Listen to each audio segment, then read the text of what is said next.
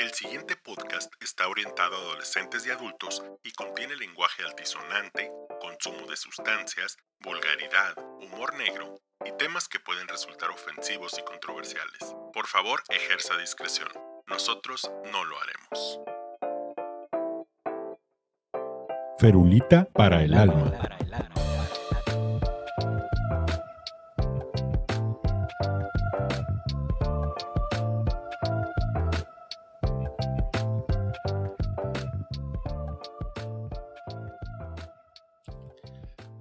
Tal a todos? Nuevamente sean bienvenidos a un episodio de Ferulita para el Alma con toda la incredulidad que acompaña al no poder procesar que estamos en una tercera temporada. No creí que nos fuera a dar para tantas pendejadas. Los acompaña al micrófono, como siempre, el doctor Jorge Cardosa. En teclados, el intrépido productor Axel Valdés que grita a, la distancia. Y nuevamente nos acompaña el doctor Javier Baidón, ortopedista. ¿Cómo estás, Javier? Todo muy bien, gracias Jorge. Vamos a discutir un tema que es un punto álgido, no solo entre personal médico y no médico, sino también dentro de la brecha generacional que existe entre médicos viejos, médicos no tan viejos y médicos jóvenes. El servicio social comunitario. Qué tema, qué tema, ¿no? Eh, un poquito para la gente que no está relacionada con el tema de la medicina, servicios sociales, un año que el médico le debe al gobierno después de terminar su escuela de medicina, sea en escuela pública o en escuela privada. Después de tus cuatro años y medio, tu año internado, cinco años y medio de preparación, tú tienes el deber y la obligación de irte un año entero a una comunidad rural o en algunos casos afortunados que te puedas ir a una comunidad, a algún hospital de investigación. Pero eso es algo que ha ido entrando. Pero por lo general te vas al pueblo durante un año para pagar lo que le debes a, pues no sabemos a quién, pero así está. El concepto es que se lo debes a la sociedad. Como si la sociedad no obtuviera jamás nada a cambio. O como si te lo hubiera pagado la sociedad, ¿no? Dejemos, mira, dejemos de lado el si me- ellos me hubieran pagado la educación. Simplemente, como si ellos sacrificaran algo por ti. por mí. Y no, no es así. Por supuesto que no. Por supuesto que no. Es, es bien curioso, la historia del servicio social no se, no se limita a México. Yo la referencia más antigua que te puedo citar es una película de Akira Kurosawa que se llama Barba Roja, de 1965, estelarizada por Toshiro Mifune. Ok. Este, esta película es muy bonita. Es un médico con educación occidental que regresa a Japón en, me parece que es siglo XVII, XVIII, por ahí. Todavía había vestigios de gobierno feudal. Y lo mandan a dar consulta a una comunidad aislada en donde pues él que sabe defensa personal porque casualmente la instrucción en medicinas era parte de una carrera militar. Ok. Ya tenía preparación militar el. Sí, claro que sí, pues se suelta fracturando gente y después volviéndolas a poner en su lugar. Se las recomiendo, de hecho, forma parte de la colección Criterion del, con- del Congreso americano, de las películas que tienes que ver antes de morirte, ¿no? En México, el Servicio Social Comunitario se estableció el 2 de diciembre de 1935 y fue responsabilidad del entonces rector de la UNAM, el doctor Gustavo Vaz Prada. Ok. Lo dejo a su criterio, Más de 90 años esto. Así Estamos es. hablando 80, 90 80, años. 90 años, lo dejo a su criterio si maldicen el nombre o no. Sí, exacto. El entonces rector de la UNAM era Luis Chico Goeme. Presentó este proyecto y se normalizó por la enorme conveniencia de la que proveía a los servicios de salud nacional. Básicamente, todas las carreras tienen prácticas. Todas. Sí, sí, sí, eso Todas. sí, todas. Ajá. Algunas tienen servicio social, Y yo creo que po- muy poquito. muy poquitas. Ninguna Te vas a un pueblo a. tiene las horas que nos exigen a nosotros. Nos taladran en la cabeza la idea de la vocación, Eso, justo eso decía la vocación. pero la vocación como la describe el usuario promedio de redes sociales aquí en México con B grande, K y Z, Sí, sí, sí, caseta. Ok. por supuesto, No tiene vocación. no tiene vocación. Vocation. ¿sí? Que básicamente se reduce a si no se comporta como yo quiero, no tiene vocación. No tiene ética o se trata de un médico negligente. En episodios pasados definimos qué es negligencia médica, establecimos que el término es anacrónico, que debemos referirlo como malpraxis médica, establecimos los parámetros que hacen que un acto médico se convierta en una malpraxis médica. Y creo que quedó muy claro que un desacuerdo, un problemita afectivo, no representa una malpraxis. Pero, en promedio, se nos exige, al completar la carrera de medicina, un año de internado, en el que vuelves a rotar N cantidad de meses por cada uno de los servicios que el hospital te ofrece. Y después de eso, 1050 horas de servicio comunitario, lo cual O sea, ese, es el número de horas entonces es durante el, año. número de horas. 1050. Sí. Con una paga prácticamente una beca, ¿no? Que le prácticamente sin paga. Cuando yo fui pasante, mi cheque era de 550 pesos. No sé cuánto te tocó a ti. A mí me tocó dos mil pesos. Ese era mi cheque mensual. Mil pesos la quincena. Por esos 550 pesos, se exigía de mí que me montara en una camioneta porque me tocó el servicio en unidad móvil, Ok. que manejaba en promedio seis horas de ida y seis horas de regreso a comunidades remotas en el desierto de la Baja California para llevar programas de, de salud comunitaria. Ujú. En aquel entonces se llamaba el programa Oportunidades, que fue el, el hijo bastardo del programa Solidaridad de Carlos Salinas de Gortari. En su momento tuve algunas palabras amargas para referirme a, a este programa, dado que mm, me encontré con una cantidad sorprendente, avasallante de parásitos del programa. Personas que llegaban al centro de salud con mejores teléfonos que el mío tomándose fotos para documentar que estaban ahí para recibir una bequita del gobierno. Las becas de los ninis no son una novedad. No, es algo que tiene, que te gusta. Más de 40 años esas becas. Claro que No, sí. Nada más sí, nunca habían sido tan sí, desvergonzadas. Exactamente. Y aclaro, no es tanto la influencia del alcohol en este momento en el podcast, sino la indignación acumulada de décadas de práctica de una profesión a la que se le exige en la misma medida que se le desprovee de recursos. Sí, sí, sí. Te, prácticamente te mandan a la guerra sin armas. Así como, como el dicho comunitario, ¿no? A la guerra sin fusil. Sin fusil.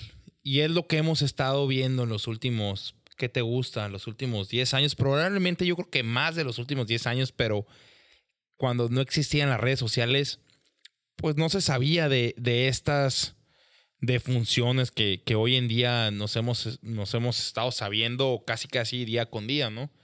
Eh, médicos pasantes, eh, doctoras pasantes de, la- de medicina, mu- muriendo como si estuvieran en una guerra, Por supuesto. completamente. Y no se lo podemos atribuir al 100% a una sola causa. Algunos se encuentran en el fuego cruzado de un área del narcotráfico. sí, sí, completamente.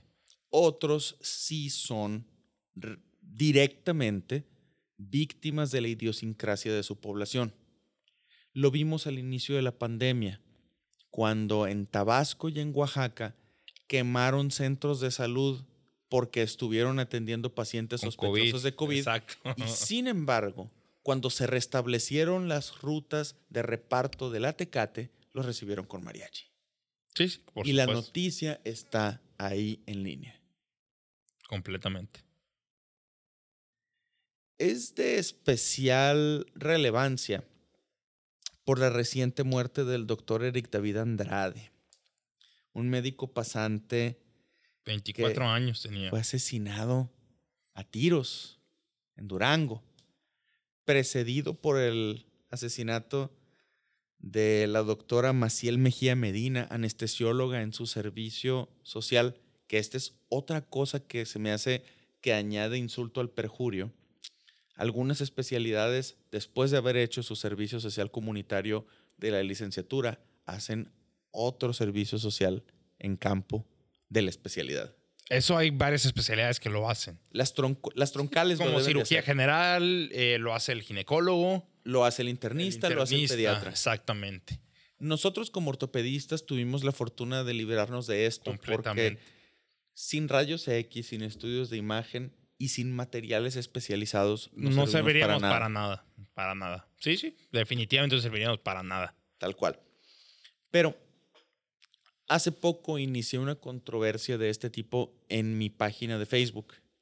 El único comentario que tuve en contra de mi argumento ¿Cuál, cuál era tu argumento? ¿Qué, qué les estabas queriendo? Mi argumento es que el servicio social debe de acabarse.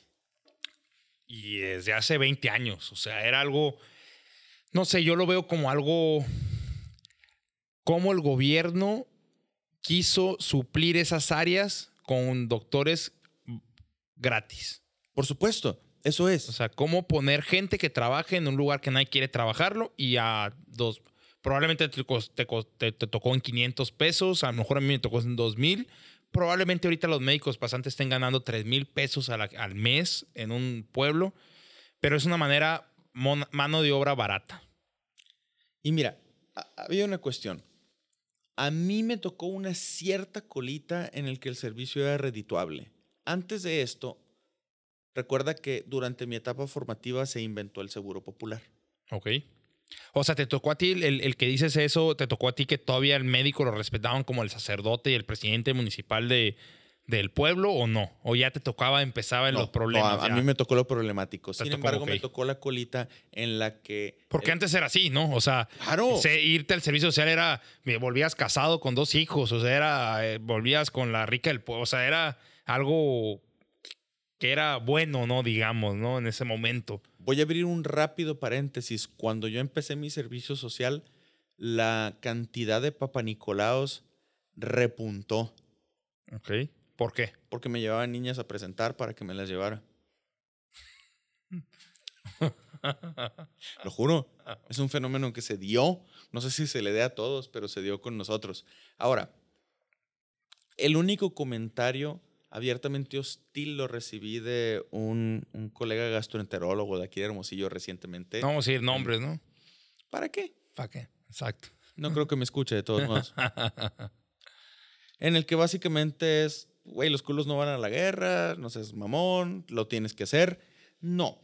El servicio social que damos, si fue diseñado en 1935, fue diseñado precisamente para las necesidades y las capacidades de 1935. 90 años después, estamos en una situación completamente diferente. Completamente. Y pues Es algo arcaico ya. Por completamente. supuesto. Es algo que ya está, debería estar en desuso. es arcaico y es también anacrónico. Arcaico hace referencia para quienes estén así bien empapados en lingüística a algo muy antiguo, pero anacrónico es que no le corresponde a su tiempo. ¿Sí?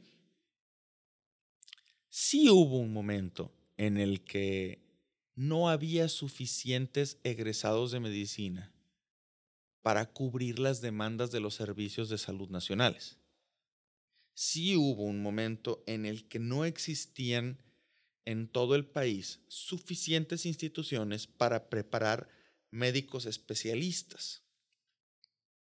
Por ejemplo, no aplica aquí porque mi abuelo era nicaragüense, pero mi abuelo fue de los médicos que cuando pedía una biometría hemática, él hacía el frotis en la laminilla. O sea, desde. Old fucking scratch. school, Sí, así bien scratch. machín. Ok. ¿Sí?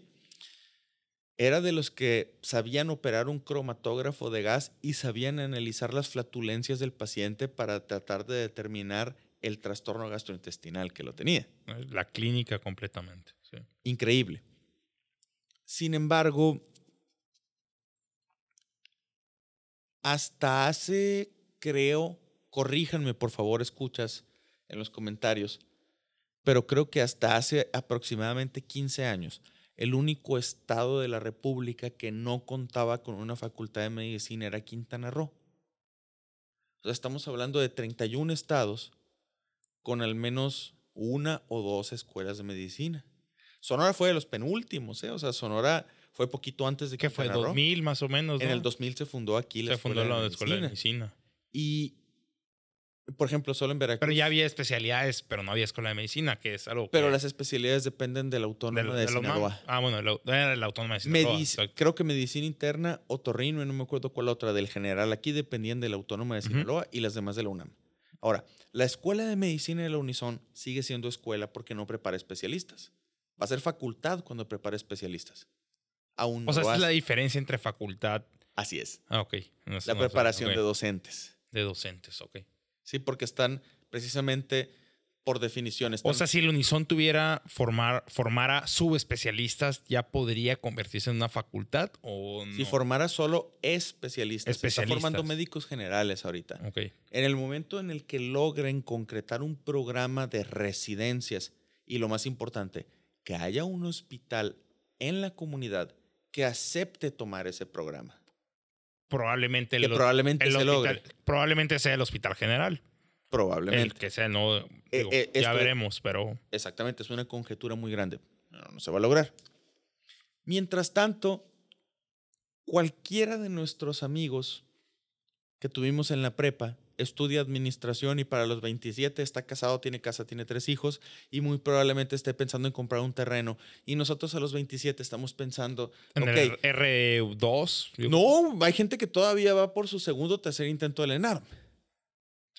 Con que te gusta 10 mil pesos a la- al, al mes. En el mejor de los En casos, el mejor de los casos. porque está la prostitución en las, en las farmacias, Sí, ¿Y sí, por- prostituyéndote en la farmacia. Que ese es otro tema que, que lo tocaremos que lo después. tocaremos después, que es un tema bastante, bastante Escabroso. escabroso. Y porque sabemos que los honorarios no están estandarizados. Hasta donde yo sé, el colegio de anestesiología, por mucho que si entre ellos no se llevan bien, tienen estandarizadas sus tarifas y todos cobran exactamente lo mismo. Y cuando una aseguradora determina sus honorarios, Ellos entonces ellos importa, cobran ¿sí? la diferencia y no hay bronca. Y todos cobran lo mismo y no hay competencia desleal. En todos los demás campos es un Smash Brothers Melee, güey. Sí, es un tú todos contra todos. Todos contra todos. punto. Y como podemos saber ortopedistas que cobramos mil pesos la consulta, de repente va a llegar un recién graduado de algún otro estado de la República que no va 300 pesos. 500 300, 400 pesos que no le va a importar. Y eso no reditúa para ninguna de las dos partes, ¿eh? ni para el médico, ni para el paciente. Es más, tres partes, ni para la comunidad Sí, la sociedad. de, de la sociedad médica. ¿Por qué? Porque cuando cobras así de barato estás abarcando más de lo que puedes apretar y vas a descuidar los casos y los vas a complicar. Y entonces estás poniendo tu prestigio en la línea de fuego. Y después el paciente que ya se encuentra deprivado de muchos recursos debe de ya sea sacrificar una gran cantidad de sus bienes para tratarse con otro facultativo o acudir a un servicio público, pero ya con el mal sabor de boca de una atención privada de mala calidad. Pero nos estamos desviando mucho. Servicio social. No pasa un año en el que no maten a alguien. No, no hay. Yo creo que, que es uno, dos por año te gusta, tres por año, y que sabemos, de los ¿no? que sabemos, Que gracias. por sabemos, porque eso. gran parte de, los de, de estas personas que desafortunadamente han perdido esa batalla del servicio social, probablemente habrá muchos que no se supo o que se manejó como un accidente o que se manejó como un suicidio, lo que tú quieras. Pero estamos hablando de que yo creo que aproximadamente mínimo más de dos al año. Y creo yo que las estadísticas que lo manejan como suicidio deberían entrar en la Como mortalidad. Sí, como No, en la- mortalidad. no, En la, mortalidad, en, en las estadísticas de mortalidad del servicio, porque tú no puedes sanar en el ambiente que te intoxicó. ¿no? Si las condiciones laborales, si las condiciones sociales, si las condiciones económicas no contribuyeron a tu bienestar, no lo van a hacer después. Así como desde chiquitos nos inculcaron la idea de que era responsabilidad nuestra cerrar todas las llaves y recoger todos los papelitos por la contaminación, pero nadie dijo la Coca-Cola está gastando 35 litros de agua por cada litro de coca que te tomas. Es una idea bastante, vamos a entrar en político otra vez, pero es una idea bastante neoliberal, aunque yo me considero neoliberal, el atribuir la culpa al individuo y no al ambiente. Sí, definitivamente. Y un sistema de salud que descuida el bienestar mental, emocional de sus empleados, está fallando estrepitosamente. Sí, le falló tanto a ese médico como a la sociedad. Una falla completamente. Por supuesto, porque ¿cuántas personas pueden haber sido tratadas incorrectamente por un médico que no está funcionando al 100? Sí, muchísimas. Prácticamente, ¿qué te gusta? ¿Cuánta gente trata a ese médico en el pueblo? Cuando yo hice mi servicio social, que lo hice en unidad móvil, me cancelaron la unidad móvil, me dejaron en hospital y a los tres meses me mandaron a otro centro comunitario que me quedaba a 45 minutos en la sierra, que desembocó en el que tuve que poner mi automóvil, porque si me atenía al transporte del servicio, me iban a dejar abandonado ahí tres días. O sea, prácticamente estás diciendo que ese- durante ese tiempo perdiste dinero. O sea, porque pusiste tu automóvil, no te daban la, para la gasolina. nada, o sea, nada. Pero déjame, déjame, Esa es prácticamente era terminarte tu, de tu platicar, vocación con Z. no perdí ni siquiera dinero, perdí mi auto y perdí mi cuarta vértebra torácica, porque hice mi servicio en la rumorosa, granizó, me accidenté, me fracturé T4, me incapacitaron seis semanas y me hicieron volver, no me quisieron liberar. Sí, sí, sí. Entonces, o sea, ¿qué es- precio estamos hablando... tiene ese? O sea, ¿qué precio tiene tu salud? ¿Qué precio tiene tu vida? ¿Qué precio tiene la vida de cada médico? Aparentemente nada. Absolutamente nada. Simplemente el pararse cuello por la mayoría de los políticos, ¿no? O Sí.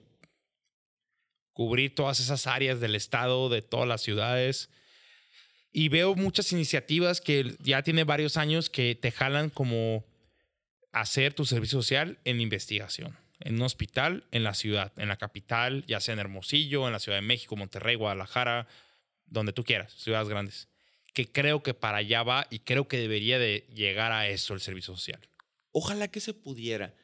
A la conclusión a la que hemos llegado platicando con algunos otros médicos que están entre tu generación y la mía, era que regresara el RR. Eso estaría bien. Porque hubo muchos estudiantes de medicina que desafortunadamente llevaron clases virtuales por la pandemia. Y que pues... Les va a faltar ese... les va a faltar el toque, ¿verdad? El toquecito, el- el- el- la experiencia, la consulta. Eso es- creo que el RR no era, no era mala, una mala idea. La residencia rotatoria era una costumbre que creo que se acabó como en 1985, corríjanme, escuchas. Creo- me acuerdo que mi papá me dice que fue la última generación de sí RR. fue, porque fue compañero de mi papá en el internado. Probablemente fue que te gusta 85, 84, 85 fue la última generación. Prácticamente el RR era, eras, ya hiciste tu examen de especialidades médicas, entrabas a la especialidad y entrabas a un año de estar rotando en todo. Así es. Ya después decidías a qué especialidad. Así es. Ahora, la modificación que yo propondría, no sé tú qué opinas. Si tú quieres estudiar medicina interna, sobres, entra tu año de RR solo por los servicios clínicos. Ok. Sobres. Si quieres es algo de quirúrgico, Vete RR quirúrgico. todos los quirúrgicos. Entonces vuelve a rotar por cirugía general, por uro, por Sí, otorrino, todo. por oftalmo, por Ginecología, gine, ortopedia. ¿verdad? Y ya tomas tú tu decisión en base o con, ba- con base, Con base. a lo que a lo que tomaste durante ese año, lo que viviste, lo que viste. Y, y no, no solo estamos hablando de una decisión informada, sino estamos, sino estamos hablando de una prestación de servicios integrales a la comunidad en un ambiente bien provisto de protección y lo más importante, remuneración.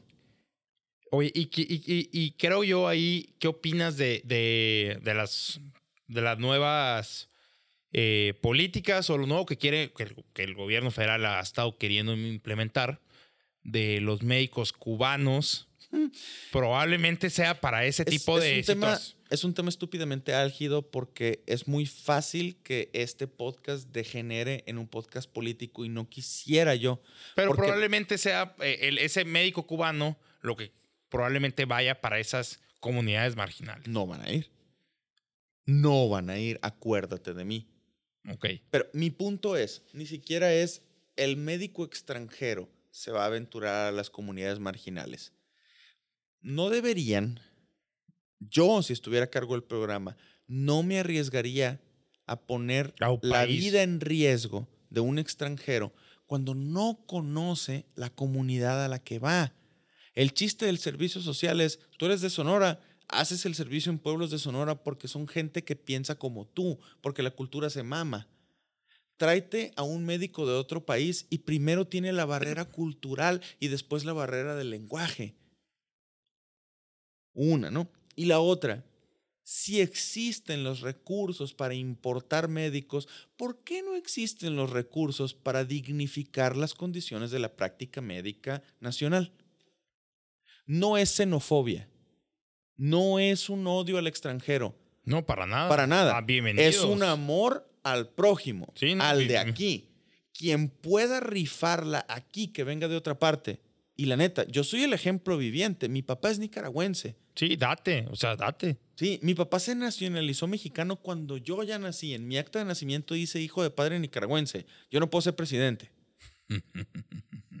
Malditas. Ni sea, ni mis aspiraciones políticas nada. se fueron a la cagada. ¿Sí? Yo vi cómo batalló él como extranjero. Pero ese es un extranjero y me voy a ver neoliberal de madre y critíquenme si quieren. Pero esa es una persona que destacó con y a pesar de toda la tara que acompañaba el ser un extranjero. Pero invitar a personas, digamos, externas, no empapadas en el contexto cultural y sobre todo sin ninguna garantía de que haya una equivalencia académica, que ese también es un obstáculo bien importante. Se me hace muy imprudente y sobre todo, no hay un mecanismo jamás que impida la renuncia, la deserción. No lo hay, hasta donde yo sé no No, existe. no, no lo hay. No lo hay. Entonces, vienen 15 mil médicos cubanos, a los tres meses se dan cuenta, no, aquí me No, ese es aquí. es, no es aquí, No me es voy. aquí.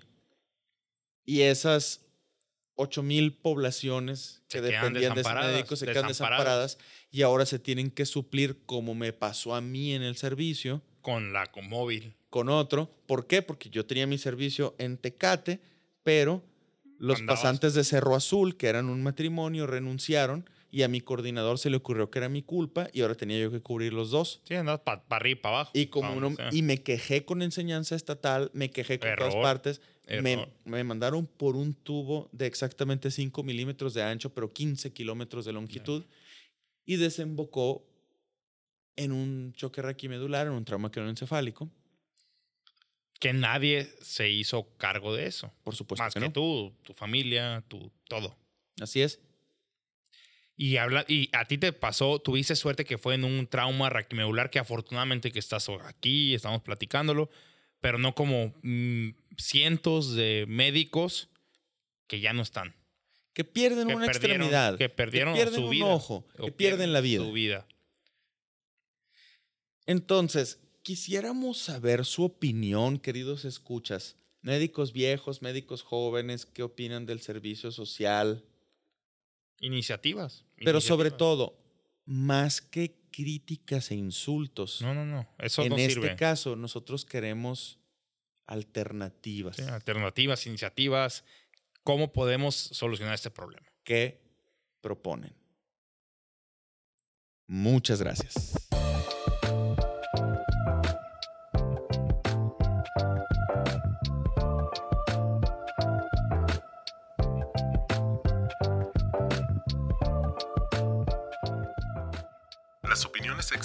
En este podcast son 100% personales y de ninguna manera representan una comunicación de parte de alguna institución, colegio o consenso de profesionales. Doctor Jorge Cardosa Encinas es médico cirujano graduado de la Universidad Autónoma de Baja California, cirujano ortopedista graduado de la Universidad Autónoma de San Luis Potosí, con entrenamiento en cirugía de reconstrucción articular por el Instituto Nacional de Rehabilitación y entrenamiento en cirugía de columna por el Centro Hospitalario DAX Costa de Plata en Francia. También tiene maestría en administración hospitalaria y experiencia vivencial extensa en el área. Para el Alma es producido y editado por Axel Valdés en Hermosillo, México. El tema musical es cortesía de Quetzal.